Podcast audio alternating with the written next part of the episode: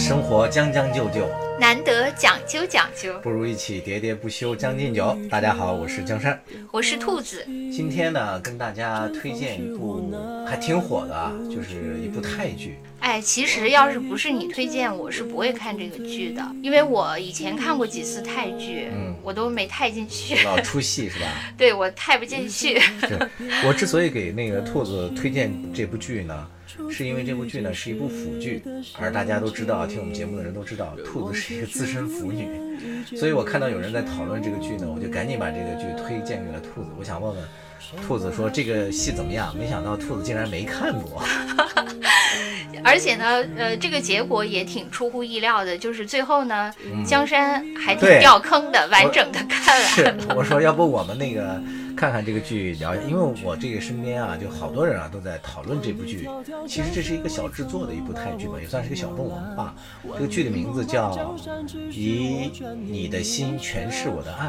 哎，对，是。吧？这个剧呢，呃，就是你一跟我说，就是我也看了一些介绍，嗯。它确确实实可能是向那个《请以你的名字呼唤我》这部剧嗯。致敬的，这个片致敬的。当然，你就是呃，往好了说就是致敬，往坏了 说就是 抄袭。也不是抄袭吧，反正就是有有所借鉴吧。对，那个仿写、摹写啊，呃，这个兔子讲的这个叫什么？以以请你请以你的名字呼唤我。为什么这些句都这么对拗口啊？所以你一听他这个名字，请、啊是是是呃以我的心，就完全就是嘛，都是这个名字搞得对对对你都 七荤八素的兔兔子说的这部是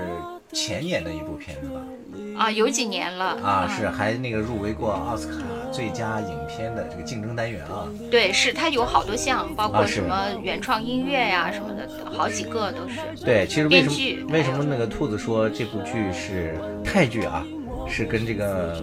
美国的电影是有这个致敬或者说摹写的嫌疑啊？主要是那部剧讲述的也是这个小众文化嘛，也是两个男人之间的爱情故事。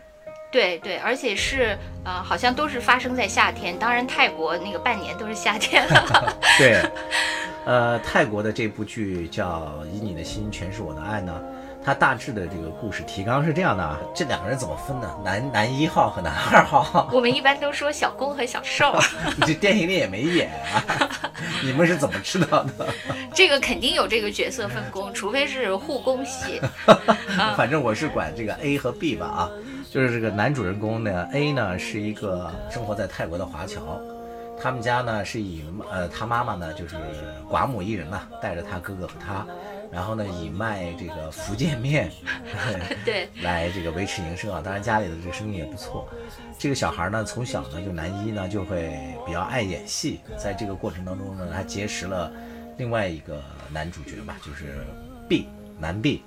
然后这个 B 呢，并不是很爱呃演戏，但是呢，架不住这个朋友呢，就是传帮带嘛啊，结果呢就一发不可收拾，也开始喜欢上了演戏。然后这两个人就从呃好伙伴呢，就变成了竞争对手。然后他们这个由于呃竞争一部戏的男主角吧，两个人就发生了一些这个摩擦。最后两个人就互相不说话嘛，就少年义气啊。但是在高考的过程当中呢，两个人就又进了同一家补习班。那在这个过程当中呢，两个人呢就是又想考同一所大学，呃，中间就又发生了很多爱恨情仇、缠绵悱恻啊。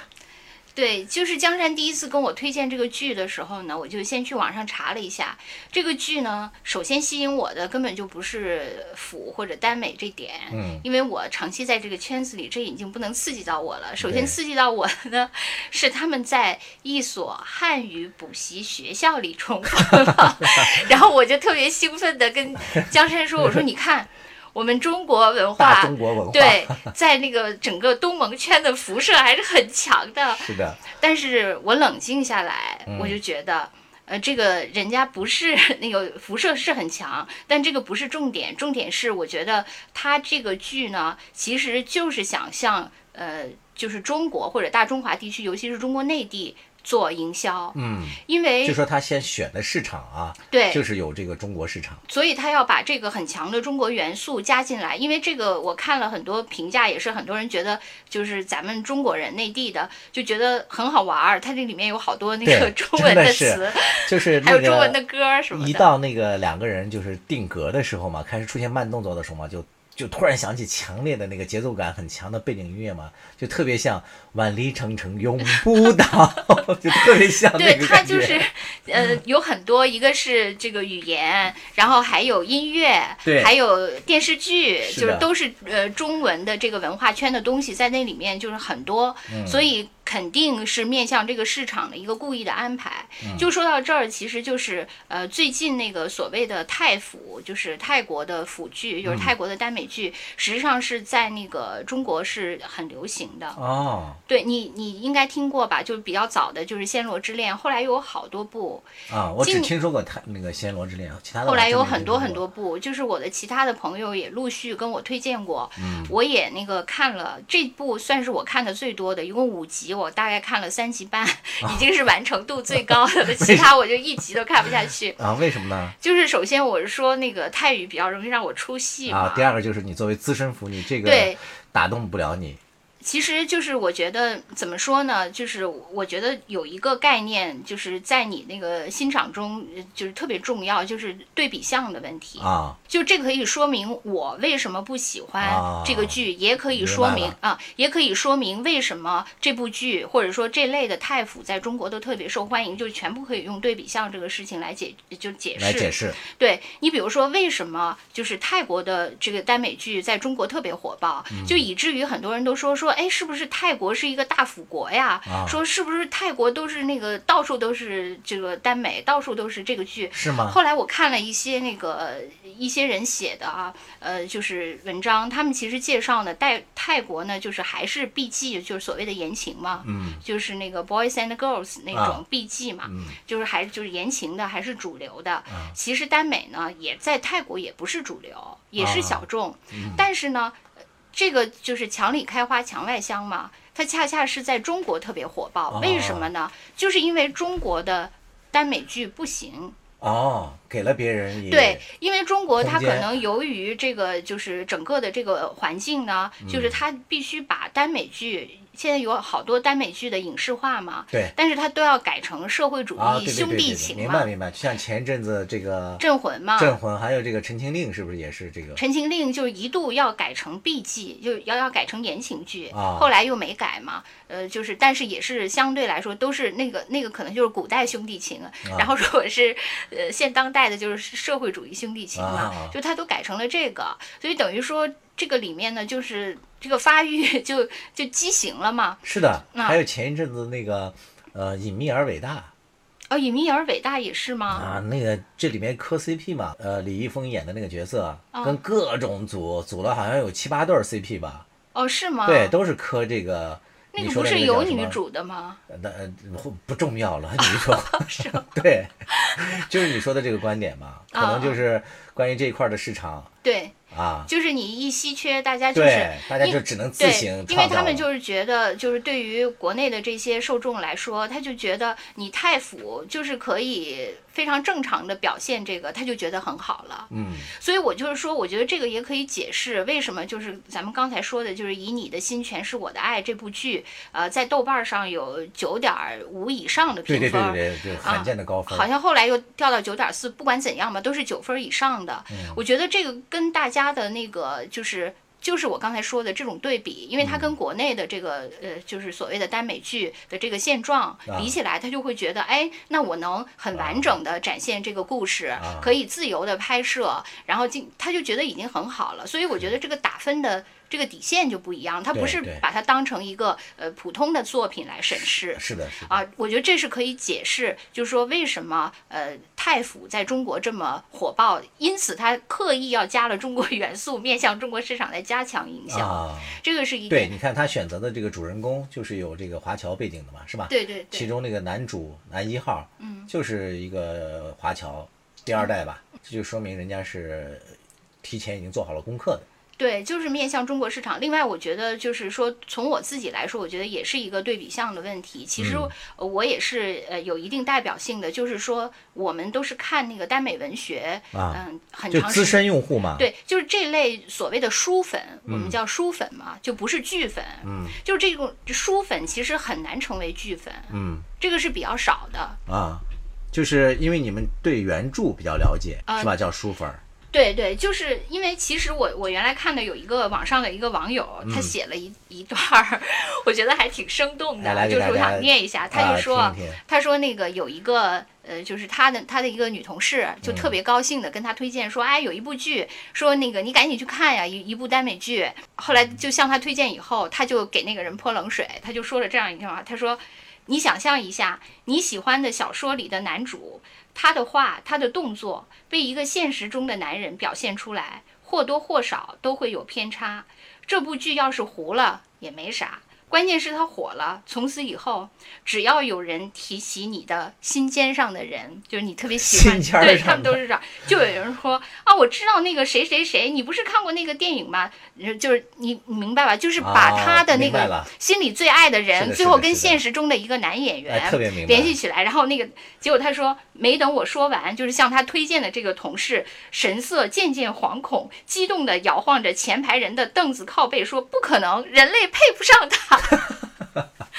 就是确实明白明白是是这样的。然后你知道白月光嘛，就变成了那个啥了，对进而还有一个人。白白米饭了。还有一个说法，我觉得也特别好，就是另一个网友说说他们在演单改的时候，就是说耽美剧改编的时候叫单改嘛，嗯说他们在演单改的时候，好像就是说这些演员嗯在演单改的时候，好像谁也不是，既不是他们自己，也不是书中的人，谁也不是。嗯，我觉得这个确实是对我们就。因为你你知道，就是当一个演员替代了你最喜欢的那个角色的时候，实际上是呃挺悲惨的。对于那个书的爱好者，比如说我举一个例子，因为大家可能对这个耽美不了解，比如说我举《红楼梦》，对我正想说就这个。尽管说欧阳奋强那个演演的是已经不错的了还有林，黛玉嘛，林黛玉那个林黛玉刚播出的时候，林黛玉被全国人快骂惨了。在第一年的嗯时候，对，那还好，也是随着十年二十年下来之后，大家有了更惨的垫底，才发现哦，陈小旭演的挺好的。是，但是如果你比如说，我觉得陈小旭还算凑合吧。比如说，你就说欧阳奋，因为我们说的是男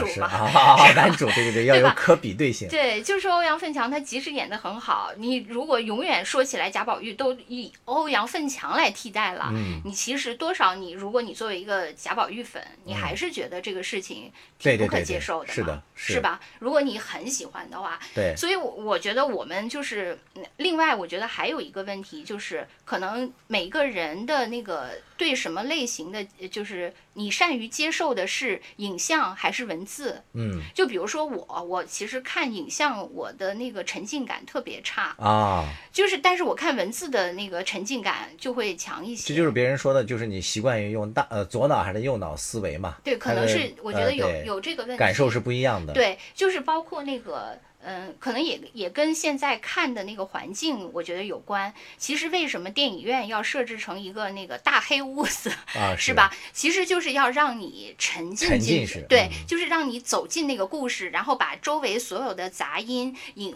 光影都给你屏蔽掉，然后嗯让你进入到那个故事里去。对。但是现在看。我嗯我那天问你，你都是两倍速看 是吧？，我我确实都是以两倍速的看的，首先就是嗯，没关小黑屋，所以泰语对我没有形成对，其次还是一个那个小屏是吧？就手机屏或者 iPad 屏是吧？是的是的然后在那个两倍速，其实你很难就是沉浸到那个里面。嗯，就是其实电影它是要讲究让你进入那个情境的。对场嘛，嗯，对，本来我就进入不了，然后还现在这么多 嘈杂的两倍速，我就是更不行了。啊，所以我我目前看过的呃，就是这些呃耽美的影视作品，嗯，有什么值得给大家推荐的？就是你觉得特别好的，我觉得没有就是一部嗯能以他们的。呃，耽美打动我，反而就是里面有其他的，我觉得还可以打动我的对，反而有。但是耽美本身都没有任何一个耽美小说，呃，给我带来的那个触动大。嗯这个是我作为一个书粉啊。的问题，因为我就说对比项，我是用我原来看书的那种感觉明白了，就是当它具象化了以后，确实我我是不行哎，那在你的这个耽美的呃收看的这个历史的记录里，嗯，你觉得哪一部是最好的？太多了，书太多了，太多了是吧？很多，我觉得没法说，就是很多人就说我心中的什么白月光什么的，啊。我我反正有好几缕白月光，很多，好几片，对，好几片白月光。我我觉得，那，咱们就是说回，因为啊。今天说的是那个影视剧，但是我相对来说，我觉得，呃，就是《请以你的名字呼唤我》啊这个电还是可以的。啊，哎，那你觉得那个，比如说像那个《春光乍泄》呀，还有这些，它算是耽美剧吗？呃，它算是同志文学吧，文那个同呃同志电影吧，啊那个应该相对来说什么说，李安的这个《断背山》，呃，那个我觉得也应该是相对来说是同志吧。他们和这个耽美还是有明显界限的。其实我觉得耽美和同志的那个比较明显的界限，就是在于，其实耽美完全是，或者说更多的，也不是完全绝对的，但是基本上是女性对男男的一种意义。哦，明白了，啊、它不是一个真的同志，就是视角不同。对对，不是 gay 的世界。你比如说我，我我喜欢看那个耽美文，嗯但是呢，同志文我不，同志文学我其实没什么兴趣，啊因为那个是一个真实的世界，不是一个意淫的世界。啊，明白了，就是呃，同志文学是写的真实的同志的一些情感的一些困境啊，对。他们遭受的社会的就比较压力啊，写实，它是发生在这个实打实的社会当中的，对对对，是它并不是一个虚幻出来的一个世界。对他。写的这些都是比较多，就是呃，由于他们是一个呃小众的人群，怎么明白了。呃这个社会的接受度、家庭的接受度，就这些问题是他们的那个关注的嗯就相对的都是现实题材嘛。对，这所以这一点上是跟那个耽美文学是完全，耽美文学就是爱爱爱嘛，啊，纯。后来那个有一个梗，不是就是有一阵儿，呃，有关部门是说那个晋江是耽美的大本营嘛，啊，对，晋江文学嘛，对，晋晋江是耽美的大本营，有有一阵呢就是被那个管控了。啊，就是说，呃，对他们提出了若干要求，嗯，呃，就是有有一些具体写作上的要求。现在网上也经常说嘛，就是不许写脖子以下的部位嘛，这个是一个。那个不是只针对那个啥吧，耽美啊，吧？反正当时是对晋江有一个 啊。那个啥，然后另外呢，就是呃，让晋江的某些那个就是论坛要改名，啊，就比如说你原来就是不能再叫耽美这一类的了，嗯。所以呢，他就改成了叫纯爱 论坛。所以你就从这个改名，你就你也能明白，就是说这个就完全就是爱爱爱，就是、啊。就是一些爱情小说，只不过是男男的爱情小说而已。啊，生活将将就就，难得讲究讲究，不如一起喋喋不休。将进酒，将进酒。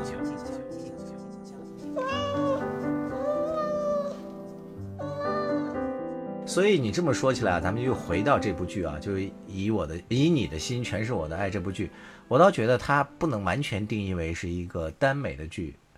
我觉得它这里面也有很多一些相对的啊，有一定的那个现实题材的东西，也就是我说的恰恰比较能打动我的一些东西。呃，比如说我在看这个剧的时候呢，一个是这个呃，当然现在也可以说是为了爱情牺牲了，其实也可以理解为是友谊的一种牺牲嘛。比如说这个男孩儿，就是男主，呃 A，呃，由于他的这个朋友梦想就是想上这个呃某一所传媒大学嘛，然后广院，对泰国的广院，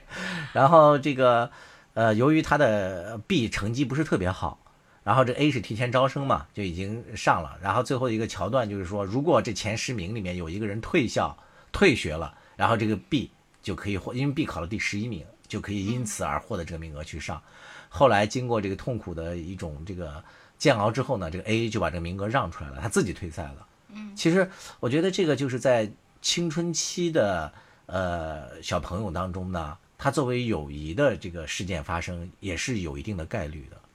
这个就有点像我们之前聊过的那个《少年的你》。哎，对对对，啊是，所以说我就是想说的就是这一点，就是这部剧挺打动我的一点，就是他演出了少年面对这个呃社会的这个社会化的这个过程当中，他所呈现出来的一种比较新鲜的那种疼痛感。嗯，就这些，我觉得他演的还挺好的。还有包括他的这个身份认同，怎么如何处理，就是由于他自己这个身份，他能不能够去和这个 B 大胆的相爱？他跟家里人怎么解释？就是他的这个呃所谓的这个人格的统一是怎么完成的？就这些东西，我觉得还比较打动我。我觉得他没有停留在一个耽美的层面，所以这部剧是我觉得还不错的一个原因之一。我觉得这部剧我看的时候呢，就是呃，就开始的时候，这个 B 不是向 A 说说他喜欢的是 C 吗？是吧？啊，对，还有一个记得吧 C 是，还有一个啊 C，、啊然后但是这个时候呢，这个 A 完全没有表现出。就是很奇怪，说哇，你居然是一个 gay，你、你你向我出柜了，是是是没有，他他的第一反应说啊，是吗？你喜欢他太好了，我怎么帮你去向他表白？啊，然而他后来对自己的身份认同却产生了这样，我觉我觉得这个地方是有点不太顺滑你呃你，觉得是说那个啥是吧？就有点难以对，是是很不顺滑的。因为如果他嗯那个 B 向他出轨出柜的时候，啊，向他出柜的时候，他其实如果他对呃同性或者说同性恋这个事情有一些那个接受度不是很高，他其实不能这么快的就啊，完成转变。，对完全像一个八卦男似的，说好好好，我来帮你怎么跟他那个是表白，看看试探他是不是喜欢你，这个很哎，我倒觉得啊，这个嗯戏其实还是比较真实的反映了所谓的这个男男的情感在泰国社会现状的真实的呃真实程度。就是其实，在泰国啊，大家对这个所谓的这个同性恋情的容忍度，嗯，是呃进步很快的，应该是比中国要好很多。是是他现在是不是也允许那个？对，是吧？台湾也也可以，呃，对，他是恰恰是正在这个转型的过程当中，嗯，就是人处在这个当中的时候呢，他见怪不怪，周围有这样的事情，他是可以接受的，嗯就是别人是是没问题，但是需要自己去呃出柜，或者说承认自己的这个身份，这时候是需要很大的勇气的，尤其他还是一个青少年嘛，他嗯再说他的那个家庭背景是他妈妈一个人把他俩拉扯大嘛，嗯。所以我倒觉得这个转变我还是可以接受的。我我就是觉得他开始那个、啊呃，就是听到 B 的时候，那而且样子太八卦了。而且我还觉得是，呃，这这出戏的写的我还觉得挺好的一点就在于这个他的服化道还可以，是吧？呃服服化道当然是另外一个层面了，就是呃他没有因为就是他的朋友的这个性倾向，嗯而对这个朋友产生什么排斥啊或怎么样，就说明这个小孩还挺纯洁的嘛，就是呃。一般的那个小孩听到这个事儿之后，第一反应就是，哎，你挺恶心的，或者怎么怎么样嘛。就在这个这个戏，在这部戏里面，包括最后他跟他哥哥去倾诉的时候，他哥哥还是很自然的接受了他的这个、嗯呃结果嘛。我觉得都显得还挺美好的。这点又是向那个“请以你的名字呼唤我”致敬嘛？啊对对对因为那个里面就是他跟他爸爸有一段嘛，他跟他爸爸炉边有一段谈话。啊，炉边谈话，还有一个就是嗯他妈妈其实也都知道这些事儿嘛，对但是永远在啊那个就是他默许他其实是各种致敬嘛，就是这个致敬，嗯然后还有那个呃，里面呃，就是请以你的名字呼唤我，他们是两个人骑自行车嘛，对在那个意大利的小小镇上，这个是在泰国的小镇上，呃，三轮车嘛，是吧？这个也是，哎然后还有就是水果梗嘛，对吧？啊，水果是对那部剧里是桃子，哎对部这个剧里是椰子椰肉，是吧？就是他这个这个倒也正常嘛。这个你不是给我看过一个图嘛？就是整个的那个剧集的鄙视链，我觉得这个这个鄙视链呢，完全其实是跟、呃、经济呃经济相挂钩的。对，就是说它首先是英剧嘛，就是处在那个、呃鄙视就是链的最顶端。嗯其实是因为就是欧洲文化的相对来说它的优势嘛，即使是对于美国来说，美嗯国人也觉得什么欧洲文化特别的高贵嘛。对。是吧？然后英剧呃下面就是美剧嘛，然后美剧呃那个再往下是啥剧日剧。啊，对日剧，你看就是按照那个叫什么人均，其实按照人均那个 GDP 人均 GDP 的话，英国其实是没有美国高，美国大概是六万多人均啊。GDP，、英国可能是五万左右吧。嗯。但是呢，他那个就是因为嗯架不住人家那个底家底厚，历史悠久嘛，比起两百多年的美国，所以他就那个上升跃迁了一下，然后往下，日本应该是四万吧，对，四万 GDP 嘛，完了是韩国，对，韩国大概是三万 GDP，韩剧完了是，然后那个那个台湾的是两万五，对，然后完了是香港，哦哦，港剧在这里面也有吗？对哦，是吗？我都忘了这个港剧现在已经已经出圈儿了，已经 不是已经出到那个在链上都没有了。再完了是啊那个内地。啊，然后是泰剧吧？呃，最后是泰剧，其实我还给他加了一条，其实最后是越南剧。啊，对对，其实好多东南亚剧都挺逗的。啊、对，其实因为这个，我还曾经在那个一些视频网站的看了一些翻拍的越南，就越南翻拍的我们的剧的一些片段嘛，嗯，比如说那个甄嬛呀，还有那个呃什么那个格格叫什么《还珠格格》呀，什么流星雨啊，他们都翻拍过嘛。那真的是那个服化道都看不下去。他们确定不是要恶搞咱们的剧吗？不是恶搞，很认真的在翻拍。比如那个《还珠格格》戴的那个头套什么的，咱们现在看起来就是咱们那个农村的那个社火上 表演的那些 那些群众演员带的东西。对，所以说你说这个经济真的是就是就是经济带动的这个文化，确实是一个必然。对我那个为了准备这期节目，也那个采访了一下我之前的一个老朋友嘛，也是原来我们台驻泰国语的记者。呃，驻泰国啊，驻泰国泰国站的记者，然后这个记者呢，他就跟我讲呢，他说：“哎呀，其实我们中国的呃很多剧啊，在泰国影响力是非常大的。比如说像你们都知道的一些唱跳明星，他说在呃泰国基本上都有自己的粉丝俱乐部。他说在前一阵子大热的就是那个《陈情令》，在国内也播出过嘛，说在泰国现在火得一塌糊涂。”说他举了几个人嘛，什么王一博、肖战，呃，王嘉尔，还有一个就是鹿晗。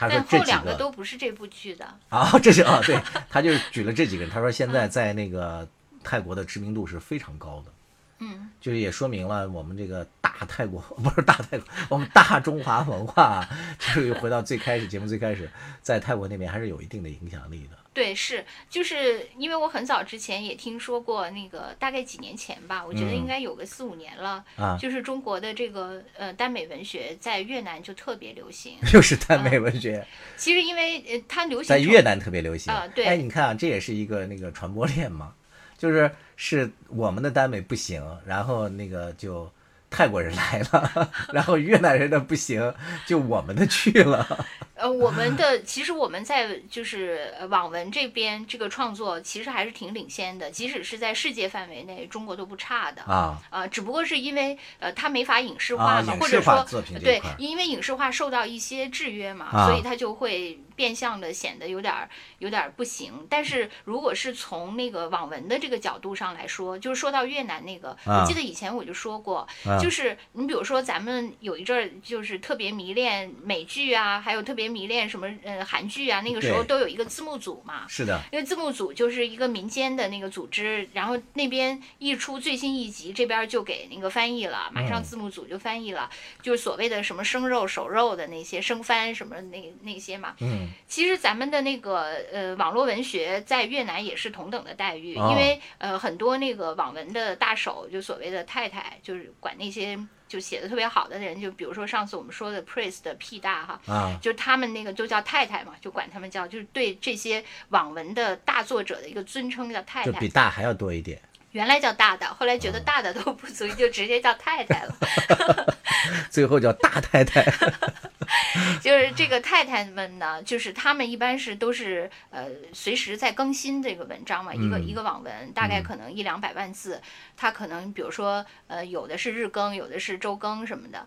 他们在中国这边一更新，马上就有越南的字幕组给翻译成越南语，然后越南的网友也可以同步的看到字的，对，就是这样的。哦，那很厉害。所以你就想，它能诞生这种越南语的字幕组，就证明了他，因为这都是民间的嘛，就证明了他的火爆，证明了他的需求是多么的旺盛。没错。后来泰国的文化部长好像都出来说，你们不要在网越南嘛。啊，对对，越南又又串了，串了，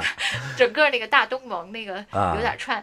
就是他们越南文化部长出面说什么？对，说说那个我们要扫黄打非，你们不要再搞这些那个传播。他是他是针对我们说的，还是针对他们本国说的？呃，当然是针对他们本国，就是说你们不要再那个传播这个耽美文学了。对，说再说下去我都要那个啥。被影响了。对，其实呃，就是影视剧这块儿，我所以我看的很少嘛，就国内的。就是你以看的还是以文字为主。对。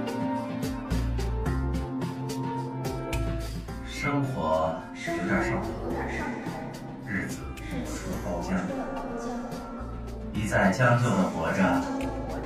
总有讲究的念想。将进酒，不打烊。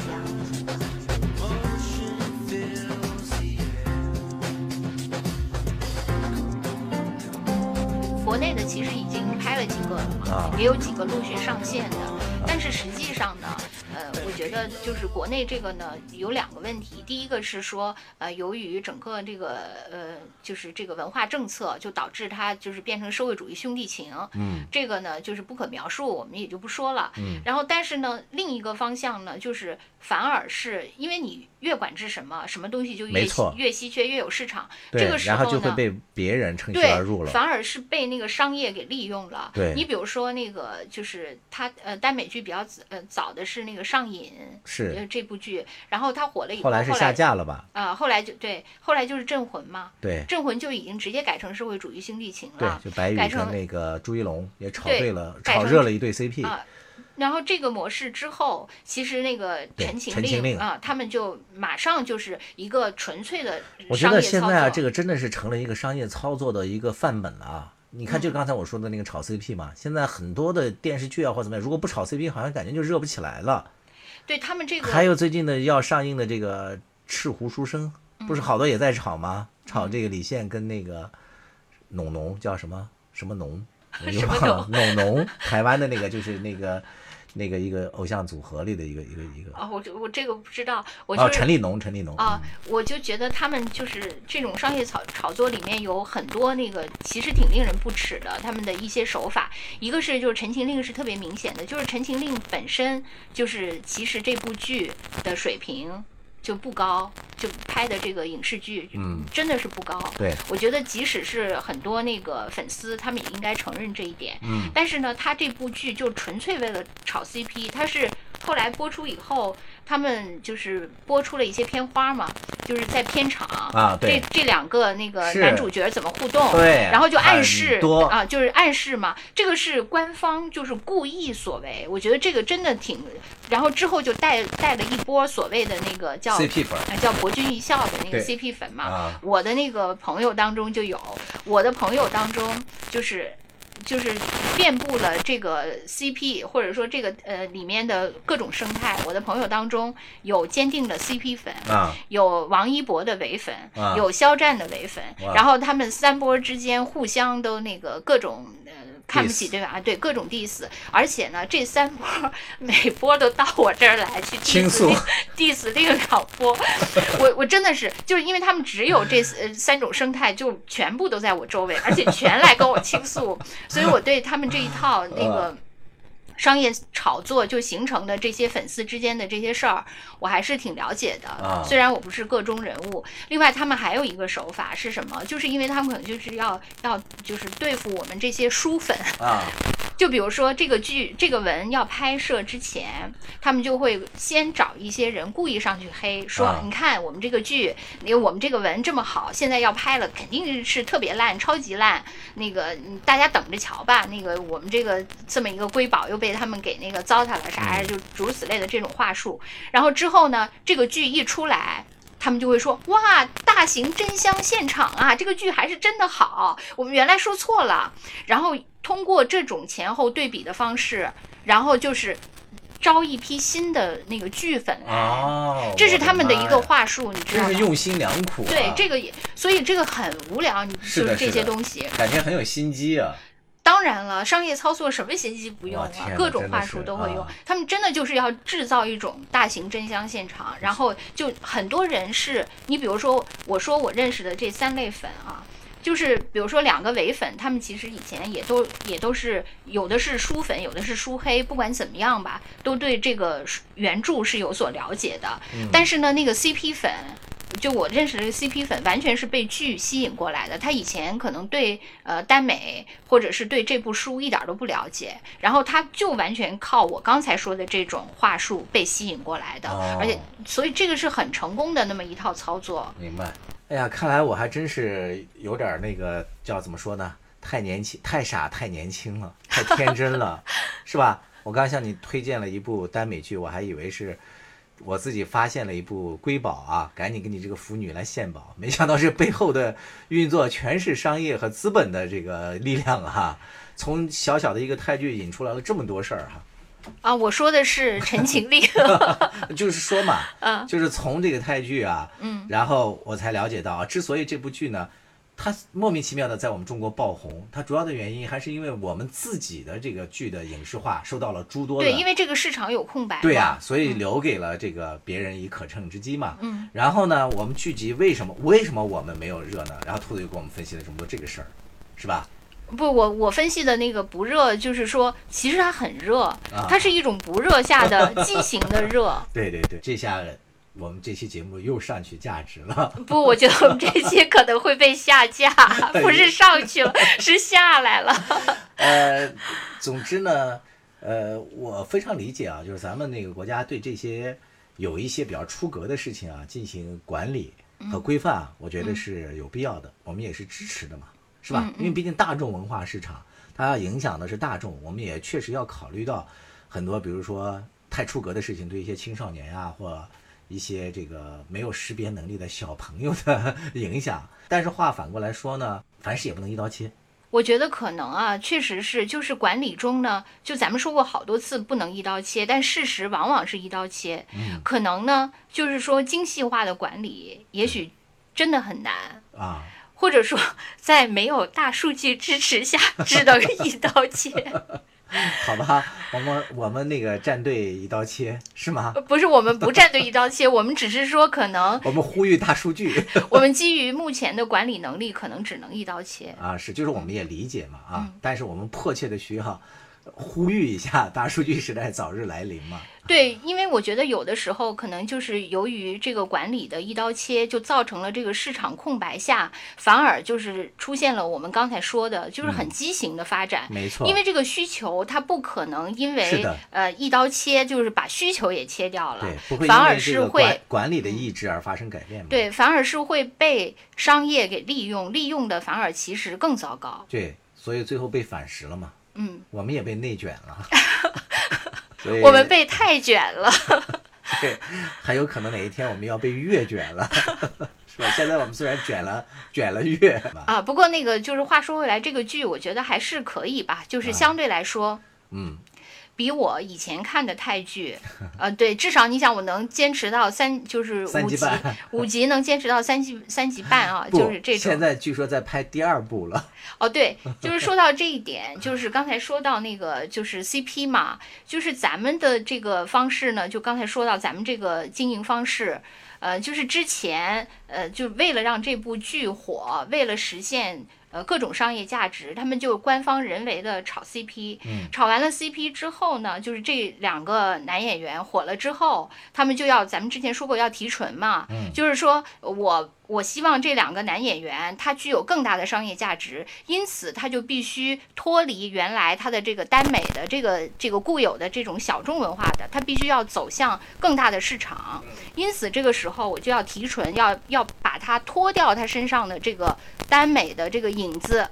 所以这时候，我作为商业资本方，我不炒 CP 了，我要炒他单人。我恰恰就是说啊，我我这个不是 CP，CP 是假的，我要搞一个他单独的，就是会鼓励那个伪粉。啊我们刚才原来说过嘛，然后呢，这个伪粉就会争夺原来这个 CP 粉的这个市场，两个男男演员的粉丝就会互撕，它是这种，然后又造成了非常惨烈。但是他们为什么很多人还喜欢泰腐呢？就是说泰剧很良心在这方面。就是说，他们不是泰国的耽美剧嘛，就拍完了以后，他们就是说，他们还要炒盒饭，经营一年，对呀、要经营一年，就是这两个人还要继续在现实中营业、啊营业嘛。是的，啊，对，我说错了，是营业，不是经营，就是片方是经营，他们实际上是营业，对他们还要营业一年以上，对，就是包括我们看的这个剧，他们甚至营业到真人到什么程度？说啊这部剧是根据两个男主角之间的真实，两个男演员之间的真实故事改编的。这是这肯定胡扯吧，对，你说都营业到这种地步了，但是他们很良敬业啊，对他们很良心，就是说这两个男演员他们在剧中很尽心的演了五集，嗯演了估计五十个小时吧，之后还得连演一年在线下，改为真人秀了，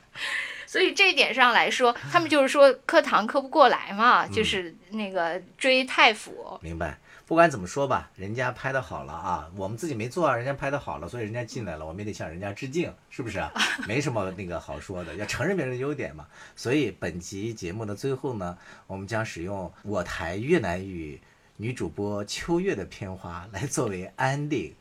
康康康咔咔咔，拜拜拜拜拜拜，下期再见。无论天涯海角，处处都有烦恼。将就还是讲究，都能天荒地老。không gì giá trị hơn hôm nay, bạn không thể sống lại ngày hôm qua, và ngày mai vẫn còn ngoài tầm với. 大家好，我是中央广播电视总台越南语部主持人秋月，欢迎收听我的好朋友江山和兔子为您带来的生活脱口秀节目《将进酒》。Mời các bạn thính giả cùng lắng nghe chương trình ngày hôm nay.